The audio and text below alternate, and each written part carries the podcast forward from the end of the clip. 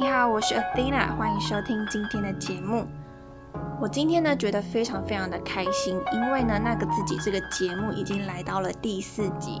非常感谢你的收听。希望啊节目里面的内容呢能够真的帮助到你，让你更加的认识你自己，而且更爱自己。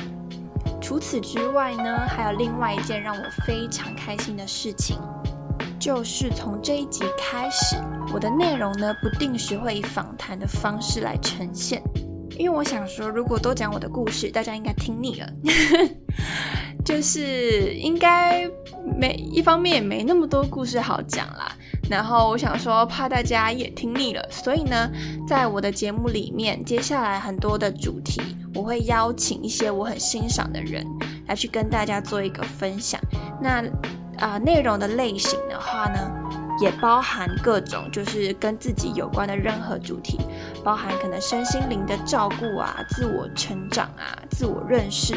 等等的主题，其实都会包含在内。所以，如果你对于节目的内容有任何的想法，你也可以告诉我说你想要听哪类型的内容，或者是说你可以告诉我说你想要听到哪些人进来访谈。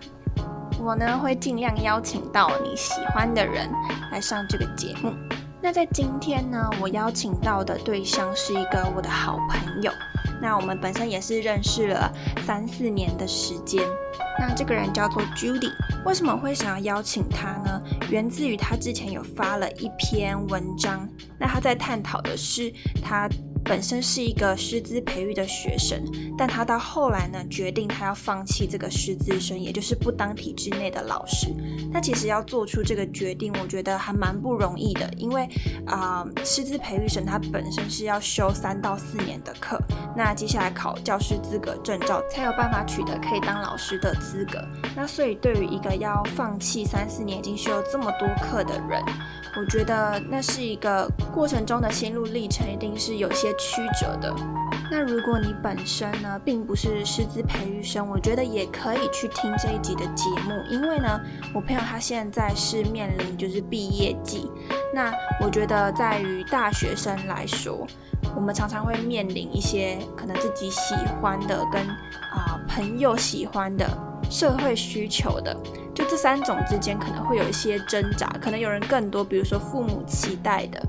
那种挣扎其实是非常的，有时候让人难以的去决定，说我接下来该往哪个方向走。而在我跟 Judy 的访谈里面呢，其实就有提到很多这种面对不同的期待，彼此之间的冲突跟心境，还有怎么去应应。所以，不论你今天是不是师资培训，或者不是，我相信大部分的人不是。那啊，我觉得对于你来说，或许也可以从这个访谈里面得到一些共鸣。那也希望说，在访谈中提到一些方法，也可以帮助你面对你现在的一些挣扎波折，能够帮助你找到出路。所以欢迎你继续听下去。那在节目的一开始呢，我想要先分享一下一篇文章，就是 Judy 写的一篇文章，他在探讨一个师培生出走的心得。那我会把他的文章呢放在这一集的资讯栏当中，大家可以先去看过，大概知道说，哎，Judy 他的生命的呃经历啊，或是一些体悟大概是什么。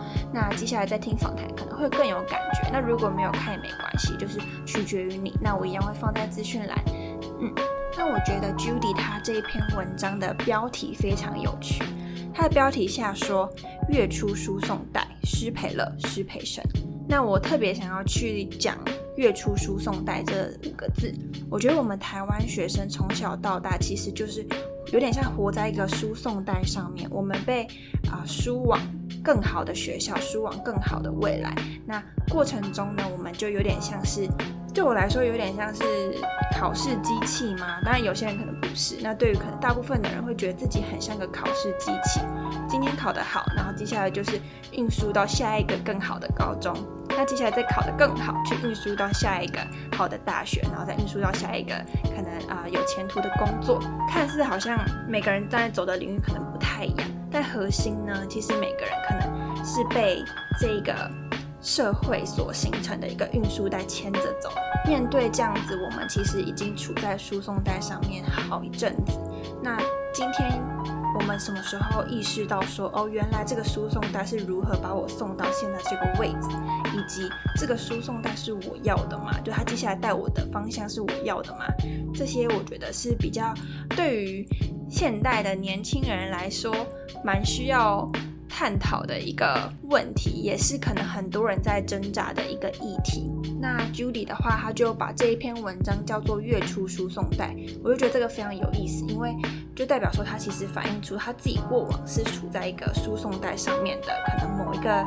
产品或是机器人，看要怎么去形容它都可以。那啊，他今天决定要跃出这个输送带去做一个可能啊，并不是这么循规蹈矩的一条道路。那他相对需要很多的勇气，而且需要很多的思考，才有办法做出这一个跃出输送带的一个决定。所以呢，一开始就想先跟大家分享，我觉得这个标题就是下的非常的有意思。那在接下来的访谈中呢，其实也有提到啊一些就是我们在输送带上面可能会面临的内心挣扎，或者是环境带给我们的一些压力等等的。那同时，他也会讲说他是什么样的契机让他决定跃出这个输送带。嗯，那节目的话，总共会分为上下两集。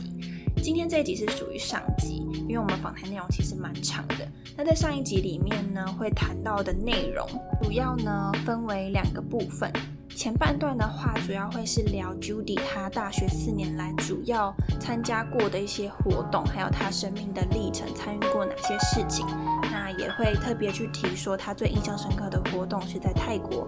北部当志工的一个经验，然后她在里面的收获是什么。那在后半段的话呢，会提到说，Judy 是因为什么样的契机跟缘分，让她决定要放弃这个师资生的资格，以及呢，我们人生中常常会瞎忙嘛，可能很忙碌，但不知道在忙什么。那今天 Judy 也会跟我们分享说，我们要如何避免自己正在瞎忙，以及我们要怎么进行自我对话跟反思，来去知道说自己要的东西是什么。所以，如果你对这一集有兴趣的话呢，欢迎继续收听下去。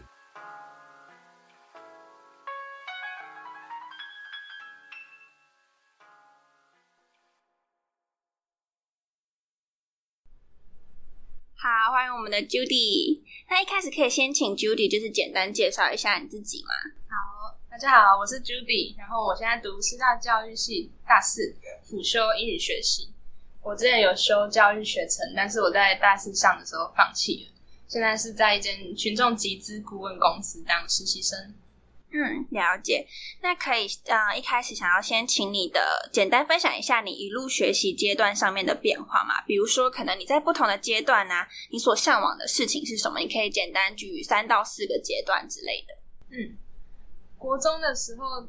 最重心应该是成绩吧。因为那个时候也是年纪比较小嘛，就眼里看到的好像就只有很表面的成绩，就想要透过成绩来证明自己，让别人对我可以刮目相看，所以我就很用功读书，然后很希望可以有很好的校牌。那高中的时候就越来越觉得成绩不再是首要的，就是人生最重要的东西，开始希望自己可以有更好的人际关系。因为我国中的时候太愤世嫉俗了，所以。跟人互动的时候，常常因为要保护自己，就立下很多的界限，然后很死脑筋，就一直把重点放在成绩。但高中就比较开朗，就是想要练习与人交朋友，然后练习有意识的去付出。最后是大学，就是目前我觉得重心应该是自我探索吧，因为下一个阶段就是社会了，所以我们不得不积极的问自己想要什么。如果有什么疑惑，就努力的用行动，像是修课啊，或是参加讲座活动、当干部等等，让自己可以更认识自己。那听下来，就是感觉你在不同的阶段，其实变化还蛮不一样的。那接下来想问说，就是我在你的文章里面呢，有看到说你提到你在辅双跟转系啊，其实相继的失败，可以请你分享当时的情形是什么吗？还有它对你当时的影响是什么？嗯，好。其实我升大学之前，我就很想要读心理辅导相关的科系，但是后来就是辗转之下，我选择了师大教育。那个时候，我想说教育系有很多的时间去辅双别的系，所以我读教育系，我还是可以去辅双心辅系。不过到了大一下的时候，我才发现自己的成绩没有到新辅辅双的门槛，因为它门槛蛮高的，我记得是要全班的班排前三十 percent，所以我就只好改申请英语辅系了。因为我高中国中英文都一直是最好的一科，那相较之下，好像英语辅系是比较适合我申请，所以我就申请了。结果跟我一起申请的同学后来过了，我却没有过。那到了大二的时候，我就过得很惨淡，因为我原本想要的都失败，就是新辅系也没有，英语辅系也没有。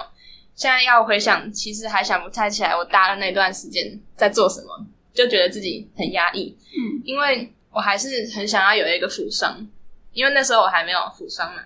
我就为了这个辅商，就需要有很好的成绩 GPA。为了很好 GPA，我就想要把学分拉低一点，就是可以冲高我的平均。所以我那时候学分只有十八，但是大二上的系上课程啊，是很容易让人觉得很废，或是找不到对未来帮助的阶段。那个时候我就意识到会有学用落差，就是我系上的课程好像跟我实际职场做的事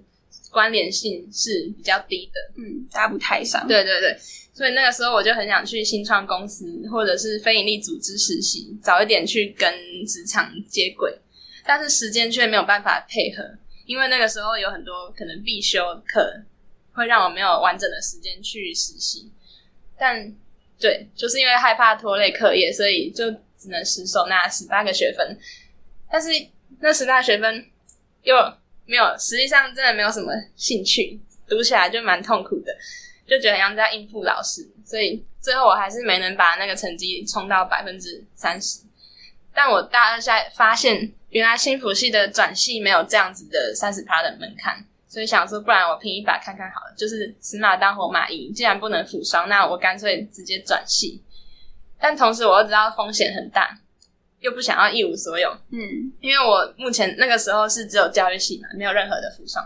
也许也是这样子慌到怕了，因为。其他朋友都有辅双嘛，嗯，那时我就把所有能够填的学程啊辅系全部填满。那时候辅系可以填两个，所以我就填了英语系，就是我大一没考上的，再填一次。然后社教系也填了。学程的话，我就好像可以填五个志愿吧，我就填了很多个，对，就把它填满，希望自己可以有一张底牌这样。那其实新辅缺很竞争，后来我有蛮幸运的通过一阶，二阶的时候。六个取两个，但是我还是被刷了。不过我的辅系英语系有上，然后社教跟社会传播学程也有拿到。只是说有了英语辅系，我就不打算修其他的东西。好，这是很有点长的脉络。那当时你刚刚问说当时的影响，就是辅双相继失败的影响。心情上的话，其实申请转系的时候还蛮压抑自己的，因为不敢跟系上的朋友讲。那个时候才大二上，就大二的年纪，还算是蛮年轻的。然后生活重心也都是系上的朋友，所以如果你在系上，你想要转系，或者是你有什么八卦，很容易就传开了。啊，对对对，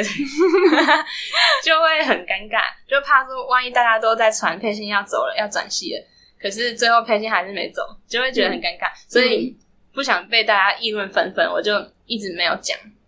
后来转系失败，当然是蛮难过的，但是也觉得朋友，呃，朋友的安慰其实也能够帮助我去面对这些。同时，至少我也考上了去年没考上的英语辅系，所以我的 Plan B 算是有成功，所以也没有到难过那么久。这样啊，所以就原本有考量啊辅双，然后转系，然后但是后来就是没有成功，然后但是至少也有一个 Plan B，就是达到英语的英语系这样。对对对。那蛮好奇，就是你现在怎么看待，就是当初的那个失败？你还会觉得它是个失败吗？其实完全不会耶，因为我觉得应该是新辅系失去了一个人才。现在想就是可以这样子乐观，嗯嗯，就觉得这样子的失败很好啊。一方面，其实我如果真的转成功，过去衔接应该会很辛苦，因为那个时候可能要我大二要跟大一的一起修很多课，然后很多的东西要要弥补。嗯，那不管是课业还是人际都是，像是人际的话，我可能也可能也会要重新交很多朋友，但是其他人已经有朋友了，就不一定会愿意再跟我当当朋友。嗯，我就怕说会不会我转过去反而没有时间做其他想尝试的事情，变成我觉得 loading 很重。嗯，对对对。那另外一方面，我觉得其实我如果想学心腹的话，还是可以自己买很多书来增进相关的知识，嗯就不用因为区区一个转系失败，就让自己的人生受限了。嗯，我觉得当初就算转成功，现在一定也是在一个自己喜欢的地方。我觉得没有路会白走。嗯，现在回头是这样子看。啊、就是不管结果是哪一个，其实都是它有它的价值在这样。对对，嗯，了解。那接下来就是想问说，因为其实我也认识你蛮久的嘛，那我也知道你跑了非常非常多的活动，嗯那可以请你就是分享说你在这几年你跑了哪些活动吗？嗯，好，嗯、我很努力的想要 尽量归类他们，大概是有分社团，还有海外活动跟培训计划。最后一个不知道怎么归类，就是打工换宿。嗯那先讲社团好了，就是我大一跑了一年的吉他社，然后吉他社的活动算是有完整的参加一轮，像是办诗韵奖、吉他营啊，还有天台音乐季，或是甚至参加过阿伯勒杯歌唱比赛。嗯然后在系上教育之夜，我也有组过乐团。那到大三的中间也陆续接了很多的表演，我就不赘述是哪些表演。嗯然后服务队我也跑了大一的教育服务队，还有嗯山地服务队。大三的时候去泰国的北边当海外志工。嗯那书院我也有办 TEDx NTNU，就是在师大办一个 TED，对，嗯然后后来又当了大三的书院的院学会长。嗯，然后我们这一届有邀请过苏打绿的阿公啊，还有蔡明佑啊、瓜吉啊、曾志昂等等一些有名的人，很大咖，我们的辉煌时代。对，对，然后海外活动我有出国过七次，分别是印度、大陆、香港、美国，第二次香港、马来西亚跟泰国。嗯然后培训计划的话，就是参加一个叫做资讯种子，我们都简称资种的培训计划。嗯那它大概是二十堂课、六大专案、四次企业参访组成的一个计划。然后它的其中一个专案会内建实习，让我们有机会跟学长姐呃学习一些职场的实务技能，培养与职场接轨的能力。嗯对，大概就是这些活动。嗯。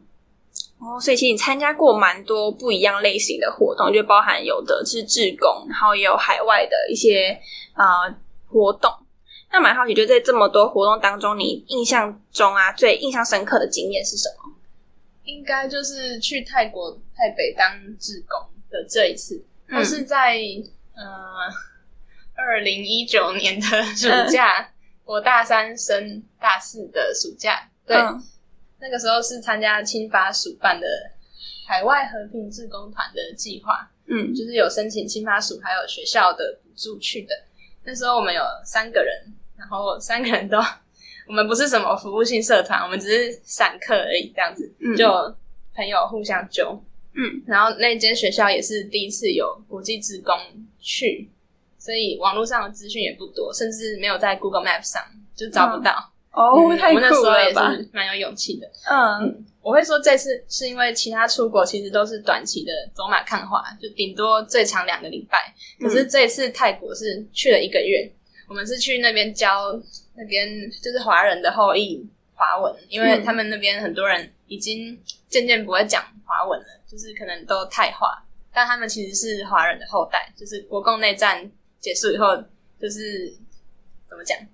住在那边没有办法一起迁台的后代这样。嗯嗯嗯嗯，所以我们要去那边教中文。那每天都会跟当地的学生还有老师处在一起啊，从起床到就寝，其实你身边都是这些当地人，就有一些很真实、很有趣的互动，嗯。不像师生，就是跟那边的老师或学生都没有那种阶级关系，反而更像朋友，会一起去跑步、散步、打羽毛球，甚至是陪他们的小孩做他们的美术作业，或者是一起追剧，就是一起追 一些录剧，嗯。嗯，然后三餐也是老师煮给我们吃，吃哇。把我们当做贵宾一样，就真的是非常的感谢。那我觉得这趟旅旅程的感动很难用只字片语来说明，如果要说可以再录三集，但好。是但是我们应该没有那么多时间，所以简单说就是让我们可以感受到人跟人之间纯粹真挚的美好。嗯。在当地的空闲时间，也会帮助我放慢步调，能够很深刻的沉淀情绪，去想很多平常没时间想事情。在当时，我也写下很多很美的文字来记录心情，就有一种曾经沧海难为水的感觉。就是有一次，就是这一趟旅程让我觉得，无论怎么样事过境迁都没有办法磨灭。但听起来就是你太北志工的那一个经验是蛮特别。那我蛮好奇，说他跟你跑其他活动就不一定是海外志工这样，就可能跟你跑一般的呃社团干部的活动啊。你觉得他啊差异最大的点会是在哪里，或者是对你来说独特的启发或独独特的一个感受是什么？我觉得就像我刚刚有提到，它是一个很长期的活动。我们去那边大概服务了快一个月。那其他我参加过的活动都是很短期的，所以很短期就是每一个行程之间都很密集，然后你就要很，嗯，你的心思没有办法沉淀下来，就是一直在忙，一直忙，然后忙完活动结束，有时候还会觉得很空虚。嗯，可是这种自工活动啊，就是我们直接住在那个学校里面，然后我们是晚上上课，白天就有很大的空闲时间，看是就除了备课之外，我们还可以做很多事情。像我当初就把一本一直没有读的英文小说带去读，就是有空闲时间就拿来读，然后把手机丢一边。虽然有网络，但是我们还是就不会想要去一直划手机，或者是用电脑做你平常在台湾也可以耍废的事。嗯，在那边就会花很多时间去跟人真实的聊天相处。像当时我也花很多时间跟我跟我同行的伙伴聊天，就是把手机丢一边，然后享受很。很真挚的人情的温度，嗯，然后也能够沉淀自己，写下很多文字记录。其实我现在要写那么美字，搞不好写不出来。哦，了解。嗯嗯。那另外一方面，还有在教育上面，会让我觉得蛮有成就感吧。因为我每天都教两堂英文课，嗯，其实对我来讲是蛮大的挑战。但是会发现说，在一个月当那个地方的教学资源有多匮乏，你想要。分享知识就变得有多简单，这是我当时一个很深的体悟。因为那边实在太缺教育资源了，所以你真的不用那么担心，说我没有写教案怎么办，或是我备课没有备足够，或是我没有跟同才讨论过，我没有跟老师咨询过我的教案能不能用，我我要怎么上课？而且我每天要上两节课，一开始会有这个担心，因为我们在师大受的训练是这样告诉我们。可是当我一去那边，我就很真实感受到说，这些东西是给我们一个很好的的基础或是观念，但是不代表我们要一直受限于这样的规定。就是我们去那边看到他们真实的需要，就去满足，嗯，就是很单纯的一件事情。然后从学生的回答反应，也让我感受到他们真的有在学，嗯，像我可能昨天教 How are you 怎么回答，然后他们明天真的有回答出来，代表说。有认真，嗯，就觉得是一个很立即、很真实的回馈，也增加了蛮多信心的。嗯嗯，听起来觉得很很有成就感诶，就是看到他们的回应。嗯嗯嗯嗯，了解。所以感觉就是在一个啊，太就是你去那边当志工的这个时间，就你有更多的余裕，还有时间可以去啊，花在可能跟人相处上面。对，嗯嗯，了解。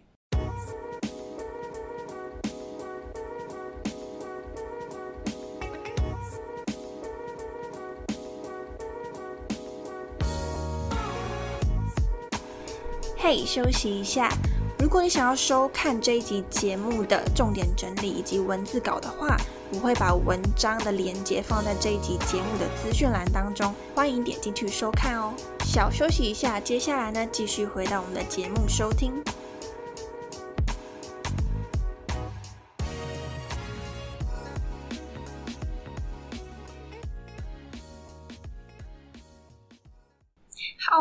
那接下来呢，就是我想要跟听众分享，就是我那时候在看 Judy 的文章里的时候啊，里面其实有提到一句话，对我来说就是感触还蛮深刻的。嗯，那就是也想要分享给大家听，然后接下来就会念一下他那段文章里面提到这句话。Judy 说，就是接触了很多事情后，反而更迷惘，但又无法让自己停下脚步，因为身边的人似乎都在前进。世界那么竞争，就算对未来没有方向，至少也要看起来很努力。那我自己看到这句的时候，我自己觉得非常有感触，因为我前几天也在看某一本书，它叫它叫做《你只是看起来很努力》。对对对对对巧，真的有这本书。这你不是看那本书？我没有看过那本书，真的真的有这本书。对，他这本书我觉得还蛮有趣，就有时候我们会忙东忙西，然后很像在瞎忙，然后让自己看起来好像 schedule 很满，但事实上是一个。很并没有真实去接触你做的事情，它带给你的意义跟价值是什么嗯的感觉。嗯，那就是这句就是想要先分享给大家听。那接下来的话，就也想问 Judy 说，现在的你怎么看当时那个看起来很努力的自己？嗯，我会很想要问他说：“你真的知道你自己在忙什么吗？” 嗯嗯，其实我现在回来看，觉得这一切还是难免的啦。毕竟因为当时的环境就是那样，就是你不能呃去否认当时世界有多么竞争。虽然你可能会后悔当时好像在瞎忙，但是我觉得这是人生必经的过程。就算时光倒流，我还是一样会参加各种活动来探索自己，因为我还是一样迷惘。嗯对，这还是人生必经的过程。但其实说真的，还是会蛮心疼自己当时接了太多的外物，嗯又责任感太重了。所以我如果有接一些嗯要跟人团队合作的的活动的话，我很容易不小心把那个重心放在团队的事，而不是自己的事。嗯，所以我常让这样的外物打断我自己的时间，像是我在图书馆读书的时候，可能在读期中考，结果书院的老师突然一通电话打过来，想要跟我讨论去香港交流的事情。嗯可是因为我在图书馆，所以我就只好急忙跟他说：“哎、我在图书馆，等我一下。”然后我就跑到一楼外面去打电话给他，所以就被打断。嗯那个时候其实有的时候心情会蛮不好的，我就发明了一个很贴切的比喻，嗯我觉得时间像一块很大的蛋糕，就是那种像生日蛋糕圆形的那种大大蛋糕。刚开学的时候，你就有一个完整的蛋糕，可是后来你就切一块给课业，切一块给社交，然后一块又给活动 A，又给活动 B。某一天发现你肚子饿的时候想要吃蛋糕，结果发现自己的蛋糕都给别人吃掉，然后就觉得很哦，我就自己反而没得吃，这不是我的蛋糕吗？就就会觉得很很厌世啊，就会很想要下个学期不可以再分蛋糕给别人了，就不知道自己在干嘛，嗯为什么要把自己搞成这样，就会有一点恶性循环的感觉。但是到了下个学期，可能还是会犯一样的错。这个譬喻真的超级无敌贴切。嗯，我也觉得，对啊，对啊。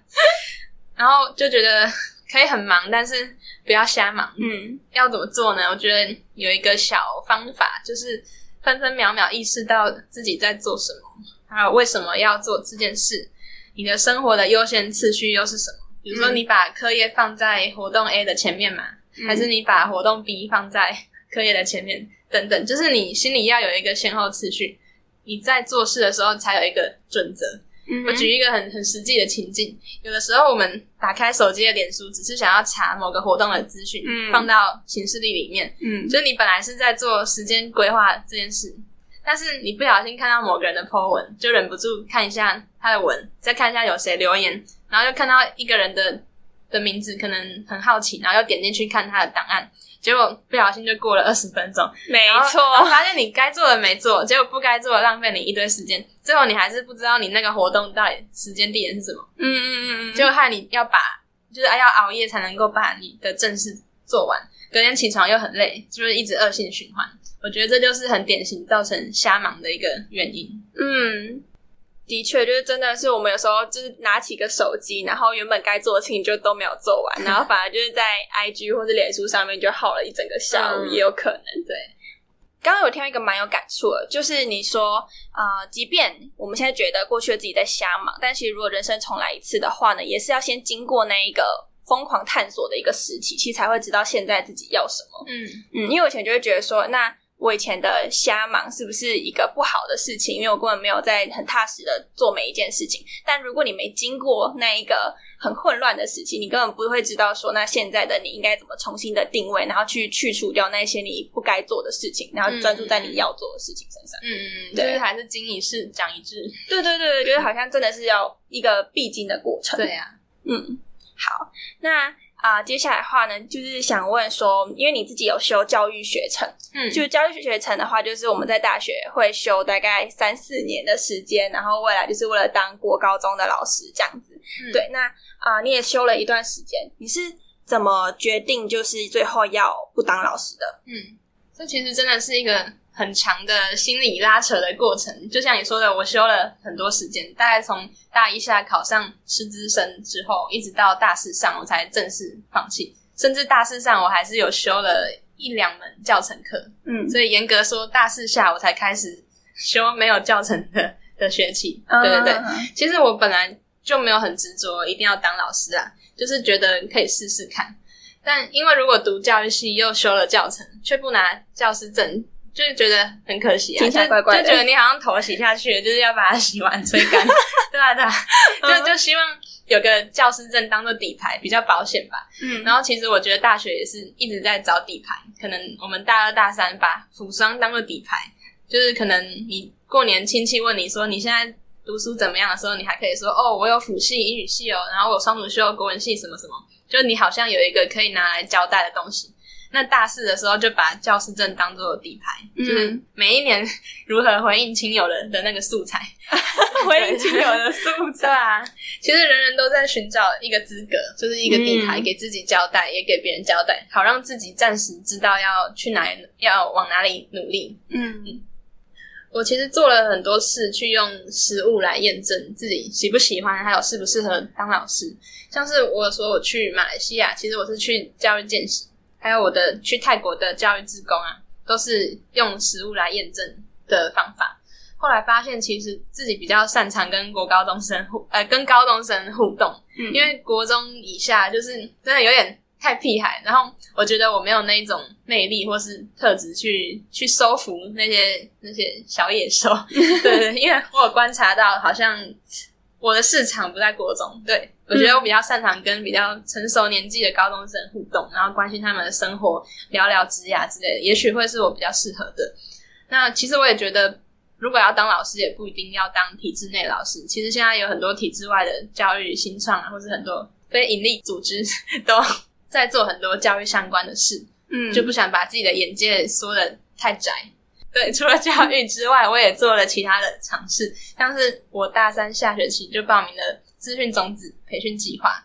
就是跟不同校系的人才交流啊，看看外面的世界有多大。嗯但尽管我教育跟非教育都做了很多尝试，我其实还是很挣扎要不要修完这个学程，嗯，因为其实好朋友也都是在修教程，然后辅双这样子很顺顺的在进行，就一切好像都很理所当然。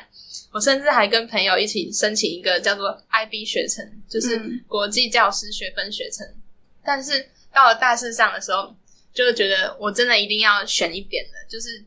要不要把教程修完，一定要做一个决定，否则我会两边都顾不好。嗯因为当时那个培训计划花了我蛮多的时间在开会，还有做专案。但是我如果又要把教程修完的话，我就会有很多学分，就是嗯真的没有办法兼顾了。嗯那其实还有一个比较深层的因素，是从大一、大二就一直萦绕在心里面。就是我一路上啊，都是跟好朋友一起修课，然后选修也是修一样的，嗯，跟他们一样申请辅商，还有师培生。因为现在教育系也不是每个人都是师培生的，所以师培还是需要考试申请。然后连参加活动也是彼此纠团，说你要不要来这个活动啊？我就说好啊，然后 我们就一起去。嗯这些听起来都很正常啊，没什么不好，就是人人都会找朋友一起从事某些事，比较不会孤单嘛。可是我在做这些选择的当下，其实都会有一点犹豫，就不知道自己真的是因为想做这件事，还是只是不想要孤单一个人。反正跟朋友同进退，就算后悔，也会有人跟我讨论下一步要怎么。嗯，就是不晓得你的心态是真的想做，还是你只是想要拖一个人 下水？没有啊，多一个人下，对，就是你还是要死一起死。对对，就是这种心态。对，嗯但是其实我往往没有足够的时间去思考，我就被迫做出决定。嗯毕竟那种活动申请，有的时候是你在申请截止前一个礼拜，你才发现有这个活动，嗯你就不得不在一周内决定。嗯，就是有太多的资源，很多资讯都太爆炸了，然后又逼你在短时间决定。嗯我其实经常是跟不上世界的步调，嗯因为我觉得我自己需要比较长时间去消化，然后去反问自己到底想要什么。嗯哼所以那时候我就觉得过得很不踏实，嗯很不快乐，又还蛮压抑的。对啊，嗯也常常会问我到底要跟别人一样到什么时候？嗯就我已经跟别人一样辅双，又跟别人一样师资生，然后跟别人修一样的选修课、体育课，然后参加一样的活动。可是我过的毕竟是自己的人生啊！我如果一直跟朋友做一样的事，我迟早还是会跟他分开啊、我不可能一直跟他们一样，不不可能朋友最后一起考教检，然后还考上，呃，还还去同一个学校实习，又去同一个学校当老师，不太可能，不太可能，对，真的不可能，对，所以我就觉得蛮挣扎的，这个是一个比较心理的因素，你是什么时候意识到这件事情的？就是很早、欸，大一、大二，大一、大二，对对，因为我是一个，我从高中开始就还蛮常去反思，就跟自己对话，我每天都会花一段时间，可能是洗澡的时候，或者通勤的时候，就会去反思很多事情。嗯，对啊，所以我那时候就过得不是很开心，甚至我就是为了这个，我才去参加那个打工换宿，嗯。就是想说暑假去花莲看看海，沉淀心情，会不会就知道自己到底要什么，要不要当老师？其实我以为看海可以找到答案，但是后来发现我把这件事想的太简单了。嗯，其实后来那个大海啊，没有给我答案，嗯只能够安慰我说这是人生必经的过程，嗯关关难过关关过，嗯生命会自己找到出路，就是当时的结论。嗯哼那讲了很长，最后为什么不修教程？压倒骆驼的最后一根稻草，其实是我文章有提到，我参加一个讲座，后来我跟那个讲师有一段谈话，他就一直丢直球问我一些我没有正视的问题，像是我理想的工作希望达到什么价值，嗯然后薪水起薪希望多少，有什么样的工作符合我刚刚说的价值跟薪水等等的。后来他就鼓励我要把呃把握青春，择己所爱。对，就是因为我已经大四了，嗯，就没有太多的时间在考虑要不要跨领域或是转换跑道，就是赶快听听自己内心最真实的声音，然后就去做吧。嗯嗯那当初觉得自己好像选择了一条窄路，就是大家都走教程，然后辅商，然后考教检去实习，然后就考教甄，可能去看能不能当个代课老师或代理老师，就是好像一堆人都是走比较宽的路，然后我却选择放弃教程，然后不拿教师证去找其他的工作，嗯就觉得我好像是与众不同的。嗯，可是后来却发现自己的前途好像反而明亮开阔了起来。怎么说？嗯，就就反而觉得，其实我只是放弃这张教师证，但是世界上千百种工作都跟教师证没关系啊。教师证最有关的工作就只是老师，而且还是体制内的老师。那我只是放弃了老师之中的体制内的老师这个小小的的职业而已。其实我的未来反而很开阔，就是我有很多的选择等我去尝试。那最后我我想要重申一下，因为蛮多人会以为我写的那一篇师培生的文章就代表说我完全要放弃教育，但其实不是、欸。我要澄清一下，我只是放弃当体制内的老师，而不是放弃教育这整整件事情。嗯其实我只是有自知之明，自己没有那么优秀，就是可能不会是七百个人里面的的前的第一名。嗯就我不想要去争这个名额，也不想要浪费时间去做这件事，因为做这件事不只是考那一场较真而已，还包含了很前期的，就是实习啊、读教检啊，然后修学分，都是很很多的时间成成本。嗯现在想要先尝试教育以外的事情，嗯，所以现在我在那个新创公司实实习，但是未来还很难说，甚至我觉得我的职涯呀，可能到某个年纪，最终还是会想要透过教育来发挥影响力，嗯嗯。嗯，想要澄清这件事。哦，所以其实你从一开始有啊、教育学程到后面做决定，就是不走体制内的老师，这中间的历程其实还蛮啊蛮丰富的，就是有一些波折。嗯。呃，那对，而且除了就是你说，我觉得你是一个很很会多元尝试的人，然后除此之外，你我觉得有一个很关键是你知道你怎么去反思，怎么去认识自己想要的东西是什么。因为你说你从大一、大二开始就会跟自己对话，嗯。嗯，那我觉得这个还蛮有意思的，因为我之前会有朋友问我说，要怎么样子去跟自己对话？嗯，对，你在这件事情上，你会有什么样的呃技巧啊，或者是你是怎么做到这件事情的？去让他们知道说，哎、我可以怎么样跟自己对话，然后来让自己知道想要的是什么。我觉得应该是平时就要培养好的觉察力，你才会在反思的时候有东西可以想。因为如果你平常遇到事情的时候，你就不懂得去反思、反问自己的感受的话，就算我今天给你三个小时的时间，完全让你去反思，你可能完全不晓得要想什么，可能就是回想今天吃了什么好不好吃，然后哪一家餐厅买了什么东西，CP 值怎么样，就是你可能只会想到这些。但我说的反思，你可以有一些练习的步骤，像是你发生的某件事，那你的感受如何，或者是某个人跟你说的某句话，你的感受怎么样？我觉得怎么样？他说什么让我觉得可能很难过，或是让我觉得很受伤？那我觉得受伤的话，又是为什么？我觉得很受伤，因为他对我很重要，所以我特别在乎他的感受，我才会受伤吗？还是因为他的用字很尖酸刻薄，让我觉得不舒服？等等，就是你要一层一层抽丝剥茧的去想自己的感受，或者是去想对方的动机，对方说这句话背后的有没有什么潜台词没有说，或者是对方做这件事的原因是什么？嗯，就是你要常常养成习惯去往背后挖。虽然有的人可能会觉得，为什么人生要那么累，为什么生活那么辛苦？可是我觉得我也是因为我就是这么爱想事情吧，所以就是 这也算是。某种某种特殊特质吧，就是因为我很爱想，所以我就培养了好的觉察力，所以我才能够在反思的时候有东西可以想。嗯，我觉得这是一个，它是有有一个脉络，你不能说我就去反思，这样子没有用，就是有一个前什么？对，要有一个前期的培养一个类似素养，对，嗯，一个反思的习惯啊，就是平常对生活要一些敏锐，对对对，就是觉察力的，去培养觉察力，对。哦，了解。因为我自己也是一个蛮爱就是想东想西的人，然后就像你说的，就会觉得人生怎么这么累？因为有时候想到一个程度过不去的时候，其实自己是很痛苦的。对对对，很累的，很累。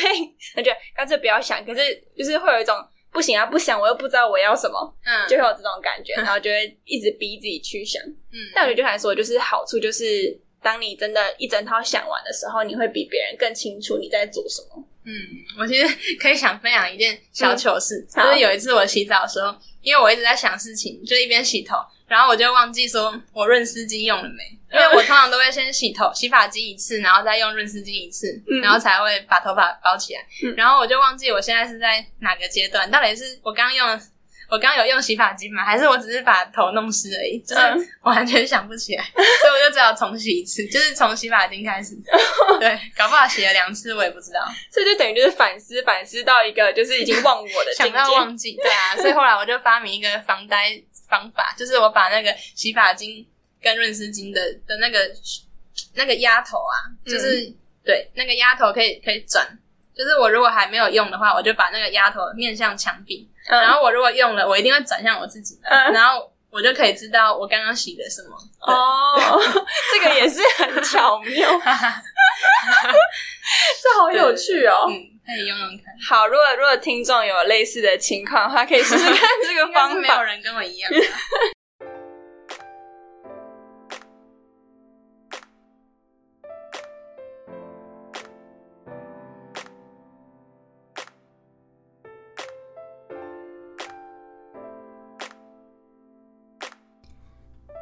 谢你收听这一集的节目，不知道你现在听完有什么想法呢？因为如果像我啊，我刚采访完 Judy 的时候，我其实心里非常的有感触。我会觉得说，虽然我跟他或者是你，我们的背景其实非常不一样，那我们追求的事情也很不同。虽然我们的道路可能很不相同，但其实我们都会有一个共同的挣扎、共同的矛盾。那那些挣扎跟矛盾呢，其实都处在我们的日常生活当中。我们可能会希望说，我们做到某件事情是为了啊给别人一个交代，或者是说。我们可能忙东忙西去做很多事情，但最后呢，心里反而是空虚的。像这样子的例子，其实我觉得是每个人都会有相同的感触的。那不知道对你来说最有感触的部分，或者是一句话是什么呢？你可以留言让我知道。